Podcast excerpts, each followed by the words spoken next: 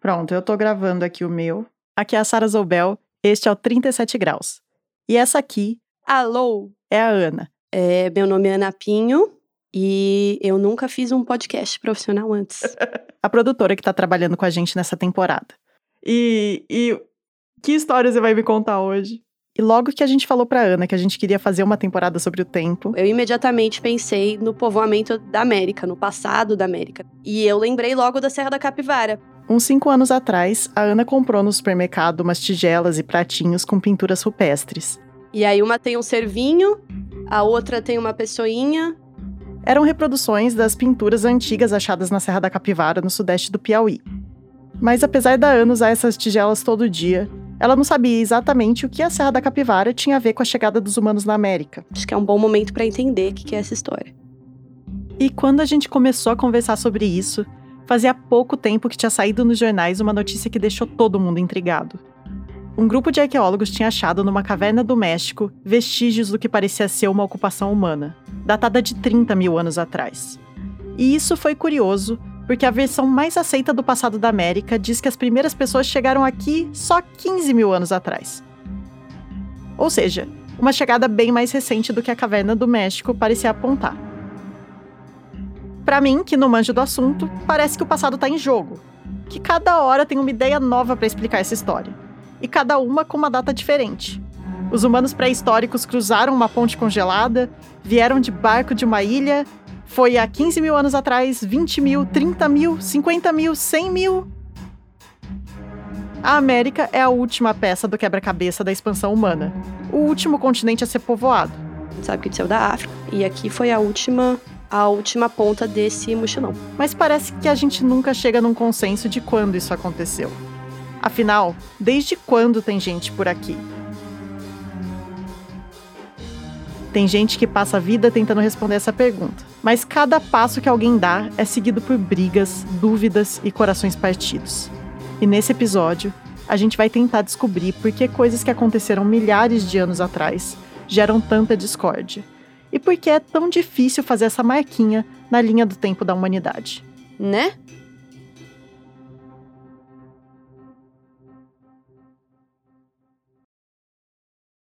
Hoje é a Ana que começa essa história. A foto mais famosa da Serra da Capivara é de um paredão de pedra com um furo no meio, aptamente chamado de Pedra Furada. Mas o parque é enorme, recortado por vários vales e penhascos. E em plena caatinga do Piauí, essas formações rochosas todas são cercadas por uma vegetação fechada, que fica bem verde na época das chuvas. É uma paisagem incrível, e se fosse só isso já estava bom. Mas para completar, tem aquelas pinturas rupestres, tipo as que aparecem nas minhas tigelas de cerâmica. Isso porque as pedras da Serra da Capivara estão rabiscadas com cenas do cotidiano dos humanos de milhares de anos atrás. Tem os bichos que eles viam por lá, tem eles caçando esses bichos, e também tem eles se beijando, transando, festejando e tudo mais que faz parte da vida. Os desenhos, eles eram tão sofisticados que eles tinham perspectiva. É quase uma foto. Nossa. Você consegue ver, aquele carinha ali atrás estava só torcendo, esses carinhas aqui estavam com a lança. Essas pinturas são impressionantes e são mesmo super antigas. Muitas delas têm entre 6 e 12 mil anos. Mas não são elas que fazem a Serra da Capivara ser um assunto tão polêmico entre os arqueólogos. O que já causou muita briga e causa até hoje são coisas bem mais discretas. Umas pedras lascadas e uns pedaços de carvão que passariam despercebidos por quase qualquer pessoa. Mas para a gente entender por que, que a Serra da Capivara é tão polêmica, a gente precisa primeiro falar das brigas que vieram antes. A gente vai ter que voltar para um dos primeiros capítulos dessa corrida para o passado a corrida para chegar nos primeiros humanos das Américas.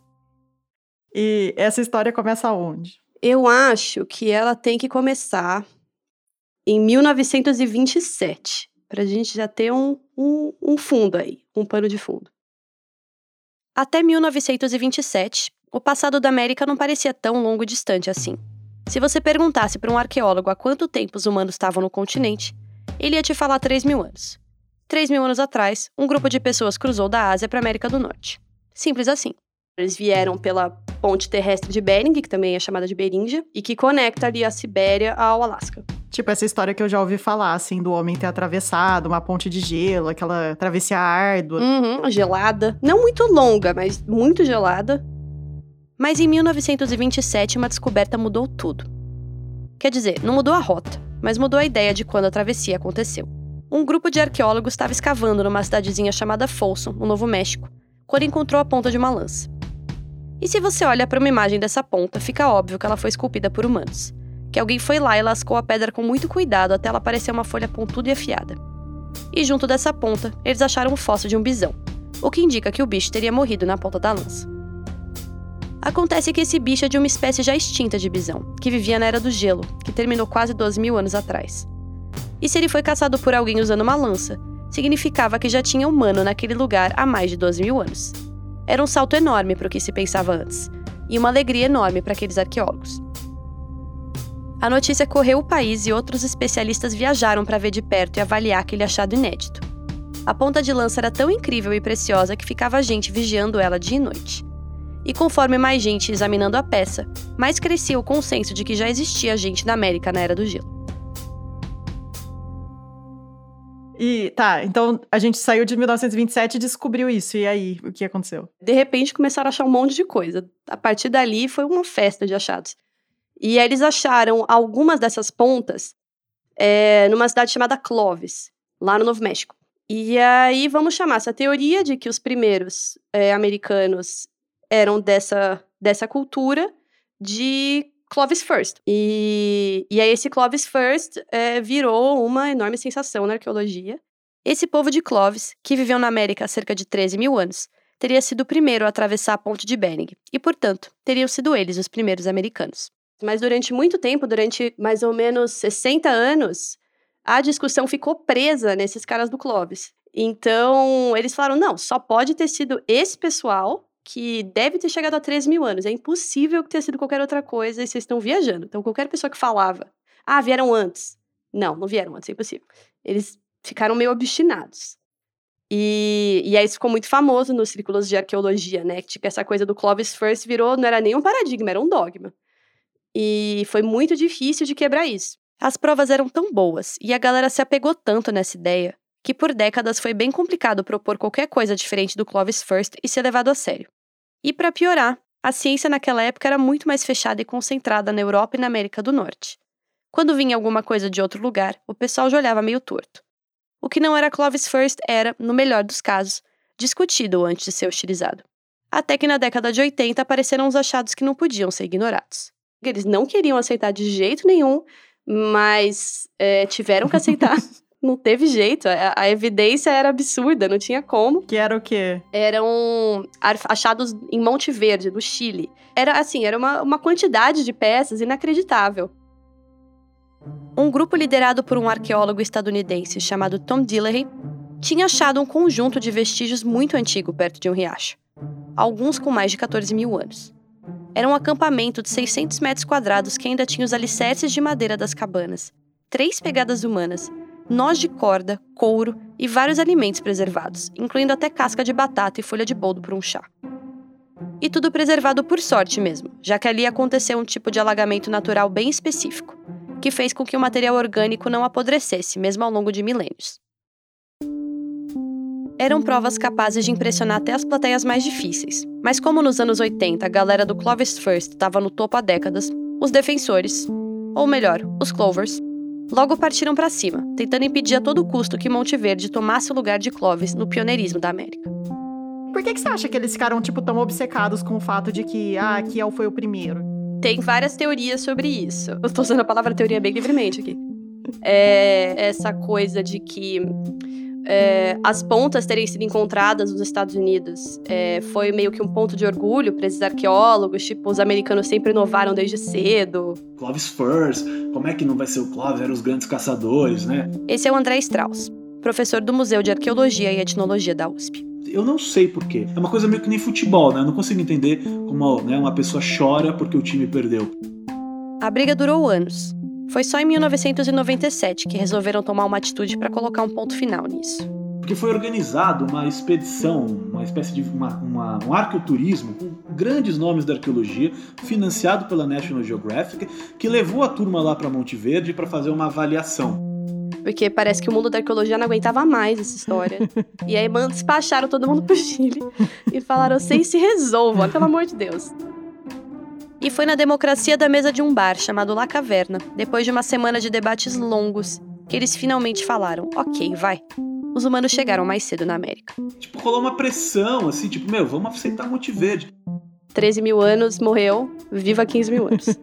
Hoje em dia ainda tem alguns defensores do Clovis First por aí, alguns senhorzinhos resistindo, mas são pouquíssimos. Monte Verde conseguiu carimbar a linha do tempo da América. A gente continua depois do intervalo. Só que não no Chile, e sim no Piauí. Oi, aqui é a Bia. Eu tô trabalhando no próximo episódio, mas resolvi dar uma pausinha só pra vir aqui e te lembrar que 37 Graus é apoiado pelo Instituto Serra Pilheira, que financia a pesquisa e a divulgação científica no Brasil. A gente se fala em breve.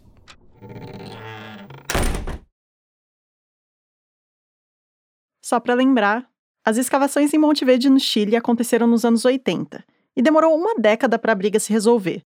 E enquanto tudo isso estava rolando, na verdade, mesmo antes disso começar, algo já estava acontecendo na Serra da Capivara. Então vamos rebobinar para os anos 70. Os moradores da região da Serra da Capivara sempre souberam das pinturas antigas nas pedras, que eles chamavam de desenho de índio. Um dia, uma arqueóloga chamada Niede Guidon, que é franco-brasileira e trabalhava tanto aqui quanto na França, ficou sabendo disso e no começo dos anos 70, uma década depois de ver as fotos de lá pela primeira vez, ela finalmente conseguiu viajar para o Piauí para ver os desenhos de perto. E ela ficou encantada. Era muita pintura. E pelo que estava desenhado ali, era claro que aqueles pintores viveram lá há bastante tempo, quando o clima e a paisagem eram bem diferentes de hoje. Numa época em que aquela vegetação que hoje tem cara de cerrado e caatinga era mais densa e úmida, mais parecida com a Amazônia ou com a Mata Atlântica. Tinha rios e cachoeiras e também bichos da megafauna enormes, tipo preguiça gigante e tigre dente de sabre. Então a Nied e outros arqueólogos do Brasil e da França começaram a estudar os sítios com a ajuda dos moradores da região, que faziam o papel de guias. Na época, São Raimundo Nonato, que é a cidade onde fica a Serra da Capivara, era um povoado pequenininho, sem eletricidade nem água encanada. Você falou que você conversou com, com algumas pessoas, tipo, quem, quem são essas pessoas? É, eu conversei com o seu Noca, que é muito famoso em São Raimundo Nonato. E ele é dessa geração anterior dos sertanejos que estava lá quando o pessoal do Anied Guidon chegou. O seu Noca foi uma das pessoas que ajudou a Anied nessa missão. Como é que vai a senhora? Boa tarde. Boa... A gente se falou por telefone, mas a ligação estava ruim. A história que eu conto é Então eu vou te contar o que ele me disse. O seu Noca lembra bem da chegada da Nied e das dezenas de quilômetros que eles andavam por dia onde hoje é o parque, sob o sol forte do Piauí. Todo mundo carregando peso para garantir água e comida, com os burrinhos levando as cargas mais pesadas. Ele também disse que nunca imaginou que aquelas pinturas nas pedras que ele já conhecia desde criança fossem fazer com que ele e os outros moradores tivessem que sair das suas casas para ir viver um pouco mais longe. Isso porque depois de mapear esses vestígios, a Nied e o grupo dela fizeram pressão para que a Serra da Capivara virasse um lugar protegido. E em 1979, quando a área virou um parque nacional, a família do seu Noque e várias outras tiveram que ser reassentadas, meio de surpresa. Nunca pensava que um dia ia chegar a esse ponto nós deixar aqueles lugares e, e não ter mais o direito de voltar, só ter o direito de voltar com um guia e com ordem do IBAMA ou do CNBio. É isso, eles não sabiam que, que aquilo ia virar um parque nacional e o que significava virar um parque nacional. Uhum. De repente, aquela terra onde você vivia, ela não é mais aberta para todos e eles precisaram ser reassentados. Então, é, ele conta disso, que ele sente muita falta, que é, não existe lugar melhor no mundo do que a Serra Branca, que é parte do, do Parque Nacional. É, e que eles não sabiam que eles não iam poder entrar mais sem autorização. Então, por um lado, você tem um lugar que é, era extremamente pobre, e por outro, você tem também é, essa chegada de uma possibilidade econômica completamente diferente, mas que tem esse período de transição. Apesar da mudança, o seu Nuca continuou frequentando o parque, que é um lugar que ele adora, e acabou virando guia turístico de lá, uma coisa que ele faz até hoje, mesmo com mais de 80 anos. Enquanto a Serra da Capivara passava por esse processo de se transformar em parque nacional, as escavações arqueológicas ficavam mais intensas. Os pesquisadores que trabalhavam com a NIED passavam os dias tentando achar alguma coisa que indicasse uma data, que desse um quando para a história dessas pessoas que viveram lá muito antes do seu Nuca. porque não dá para datar diretamente uma pintura rupestre.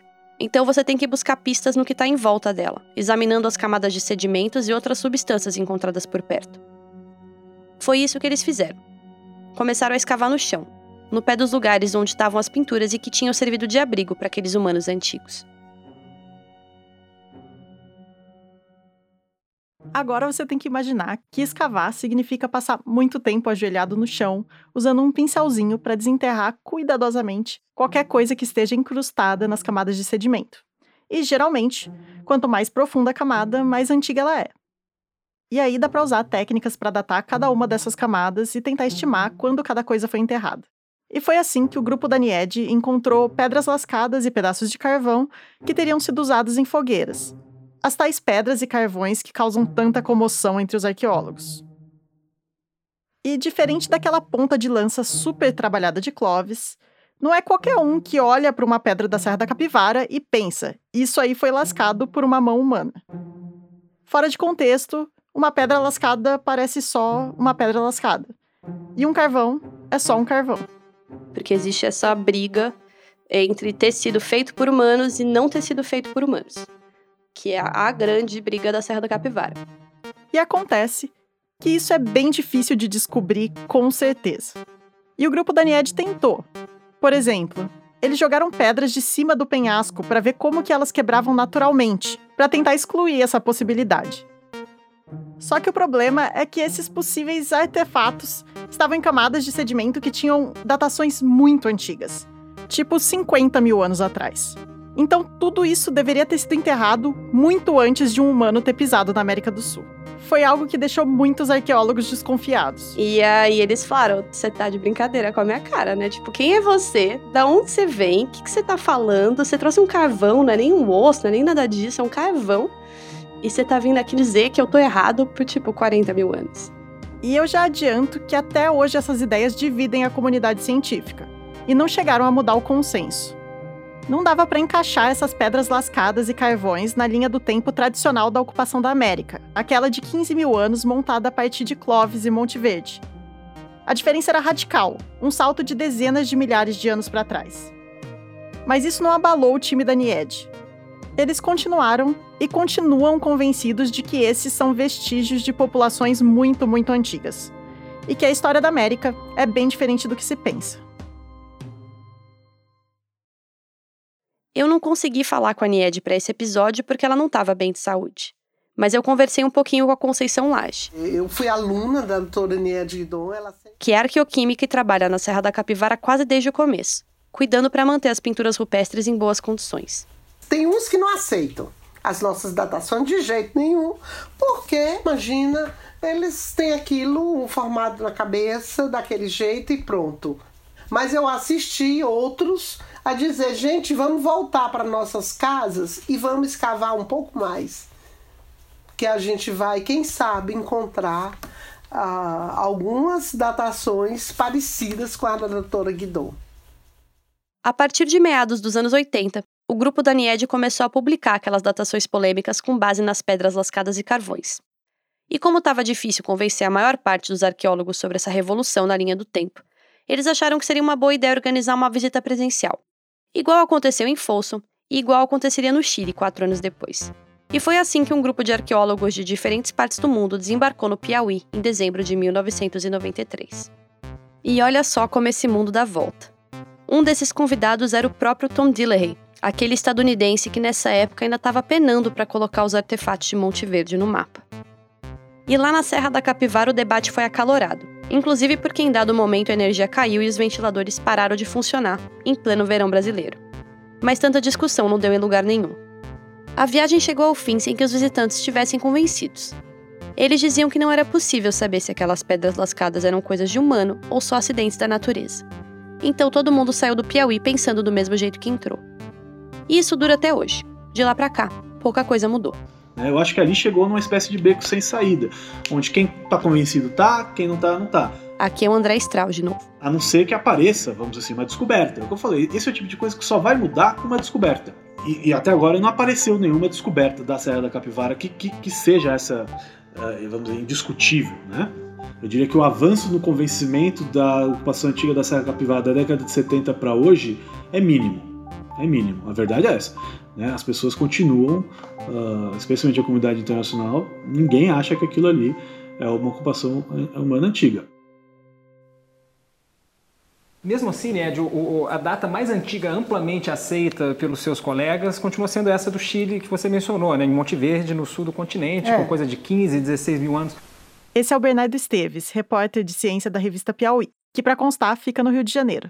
Aqui, ele está na bancada do Roda Viva entrevistando a Nied, em 2014. O que, você acredita que, que seja necessário para que os achados arqueológicos do Piauí sejam mais amplamente aceitos entre seus colegas? Mas acontece que eles são completamente aceitos na Europa. Não tem o menor problema. Eu chamei o Bernardo para conversar porque ele já cobriu bastante essa briga. Uma das matérias dele chama Os Seixos da Discórdia. Talvez seja a matéria que eu mais gosto. Ele me contou que, mais recentemente, o grupo de arqueólogos da Serra da Capivara, incluindo a NIED, publicou uns novos estudos explorando uma área um pouco fora dos limites do parque. Dessa vez com amostras que datavam de cerca de 20 mil anos atrás. Essa análise também foi baseada em pedras lascadas, que lembra são meio difíceis de decifrar. Mas dessa vez as evidências eram mais robustas que as anteriores. E depois desses achados, parece que alguns arqueólogos ficaram mais dispostos a aceitar a marca dos 20 mil anos. Mas está longe de ser unanimidade. A impressão que dá é que esse tempo todo, uma nuvem de confusão foi crescendo em volta da Serra da Capivara e da própria Nied. Por um lado, é indiscutível que ela ama a Serra da Capivara e que ela nunca poupou esforços para preservar o lugar e para investigar os vestígios dos antigos humanos que viveram lá. E é isso, ela era muito fisicamente resistente, então ela conseguia acompanhar os sertanejos para caminhar 30 quilômetros levando comida, levando quando chegava no sítio arqueológico, levando água, né? Quando chegava nos sítios arqueológicos, ela tava lá com os caras puxando as pedras, entrando em umas cavernas, um lugar que tem um monte de escorpião, um monte de bicho. É, então tem até uma história que ela entrou numa caverna que eles tinham achado, é, do nada, assim, achou, ela só foi entrando. E aí ela achou lá um fóssil de tigre dente de sabre, que existia no Brasil também. E aí ela saiu e no caminho foi picada por um monte de abelha. E assim, um nível assim quase crítico, quase morte de abelha. E todo mundo ficou preocupadíssimo. E aí no dia seguinte ela levantou e falou: "Bora? Trabalhar?" Eu acho que era, era a única condição dela ter prosperado ali naquela região para conseguir é, é construir aquele parque, uma pessoa que não fosse tão forte quanto ela, eu acho que não teria conseguido. Mas, ao mesmo tempo, a Nied não mede muitas palavras. É comum ouvir ela falar publicamente de números muito superiores a 20 mil anos.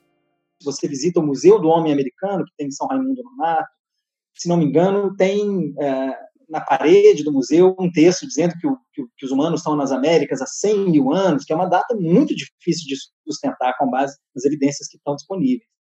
Esse, por exemplo, é um vídeo que o Itaú Cultural gravou com ela em 2017. Porque esse homem pré-histórico chegou aqui à região há cerca de 100 mil anos atrás. Então, aí hoje não tem mais nenhuma dúvida, a história de, de, de Bering acabou completamente. Aliás, a Nied costuma defender uma teoria alternativa de povoamento da América, em que os humanos teriam vindo de barco da África para o Brasil 100 mil anos atrás, e aí teriam se espalhado por aqui.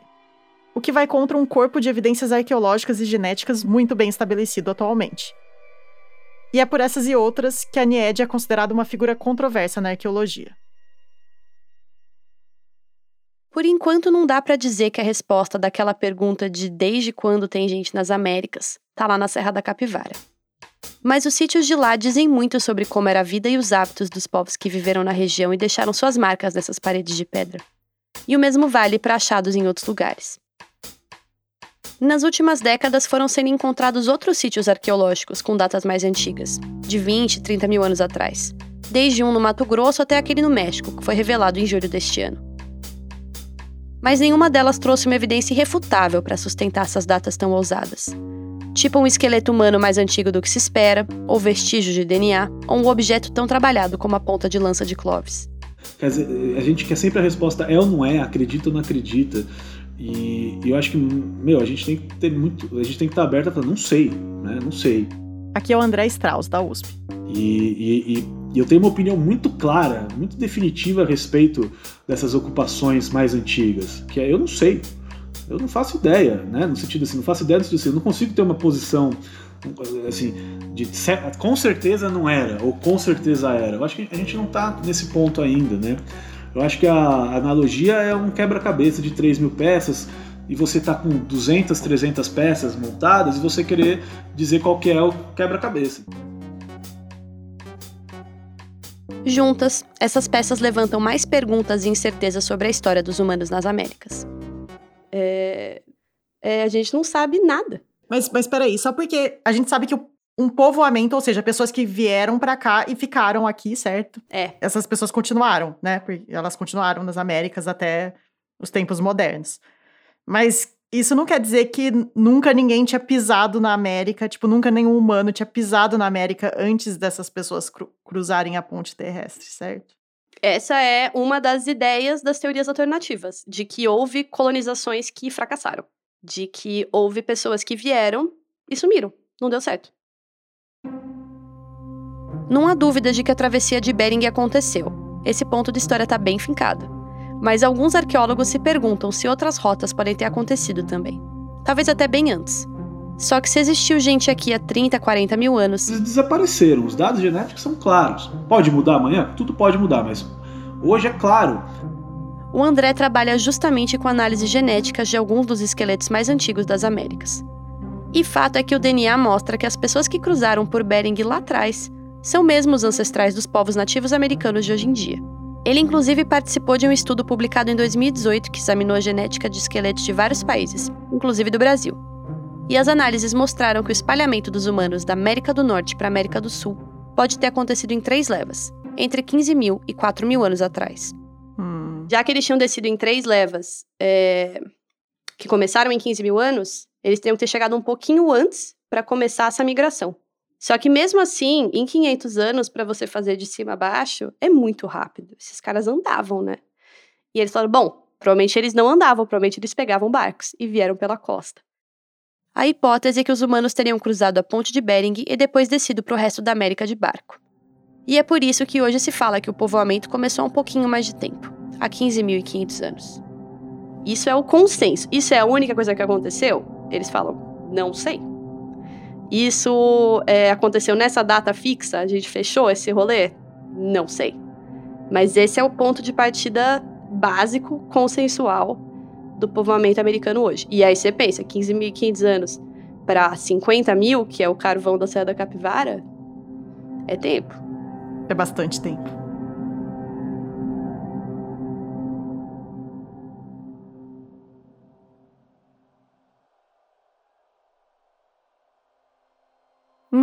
Eu sei. Parece que a gente viajou para lá e para cá, e no fim das contas a linha do tempo das Américas não saiu muito do lugar. Se a gente parar para pensar, é tão pouca coisa que a gente tem para tentar desvendar o que aconteceu milhares e milhares de anos atrás. Seria tão mais fácil se desse para de fato voltar no tempo e dar uma espiadinha. Mas não, a gente tem que ficar cavocando esses pedacinhos do passado. Uma pedra, um carvãozinho, um osso, uma ponta de lança, e aí tentar montar alguma coisa que faça sentido. Às vezes, parece que o passado é tão misterioso quanto o futuro. E talvez a gente tenha que se acostumar a desenhar essa linha de tempo a lápis, não a caneta. E aquela pergunta, desde quando tem gente nas Américas? Na verdade, é só uma das coisas que a gente ainda não sabe ao certo. Para alguns, ela é fonte de uma obsessão e causadora de discórdia. Para outros, ela é só um dos vários buracos no quebra-cabeça. Se você perguntar para mim se na minha vida pessoal faz alguma diferença se a América foi povoada há 10, 15, 30 ou 500 milhões de anos atrás, nenhuma diferença. Eu chego em casa aqui, entendeu? Tô feliz da vida. O André fala que para ele essa corrida para o passado nem é a parte mais importante da história. Claro, ele não ia reclamar se os esqueletos que ele examina fossem de fato os humanos mais antigos da América. Mas olhar para o passado não é só isso. Até porque esse passado não é uma coisa totalmente desconectada do agora. Eu sempre gosto de falar, né, que a gente pensa que passado é um passado tão distante. Essa é a Ana Caroline Souza, que é arqueóloga e está fazendo mestrado na Universidade Federal de Sergipe. Ela procura vestígios deixados por indígenas que viveram num pedaço da Amazônia entre 800 e 1900 anos atrás. Mas a gente continua com essa com muitas coisas que a gente faz no passado, os nossos tipos de coleta de comida, inclusive na aldeia, as coisas que a gente come. É, eu sempre gosto muito de lembrar essa relação com a paisagem que a gente tem, sabe? Para ela, que é paraense da etnia Arapium, a arqueologia tem também um papel de ligar os pontos, desde as origens dos humanos nesse continente até a história indígena mais recente. Tudo aconteceu, é, iniciou em 1500 e não começou em 1500. A gente está morando aqui há muito tempo, a gente está vivendo aqui há muito tempo, então é importante a gente tentar é, mostrar, é, contar essas histórias de, todo, de todos nós,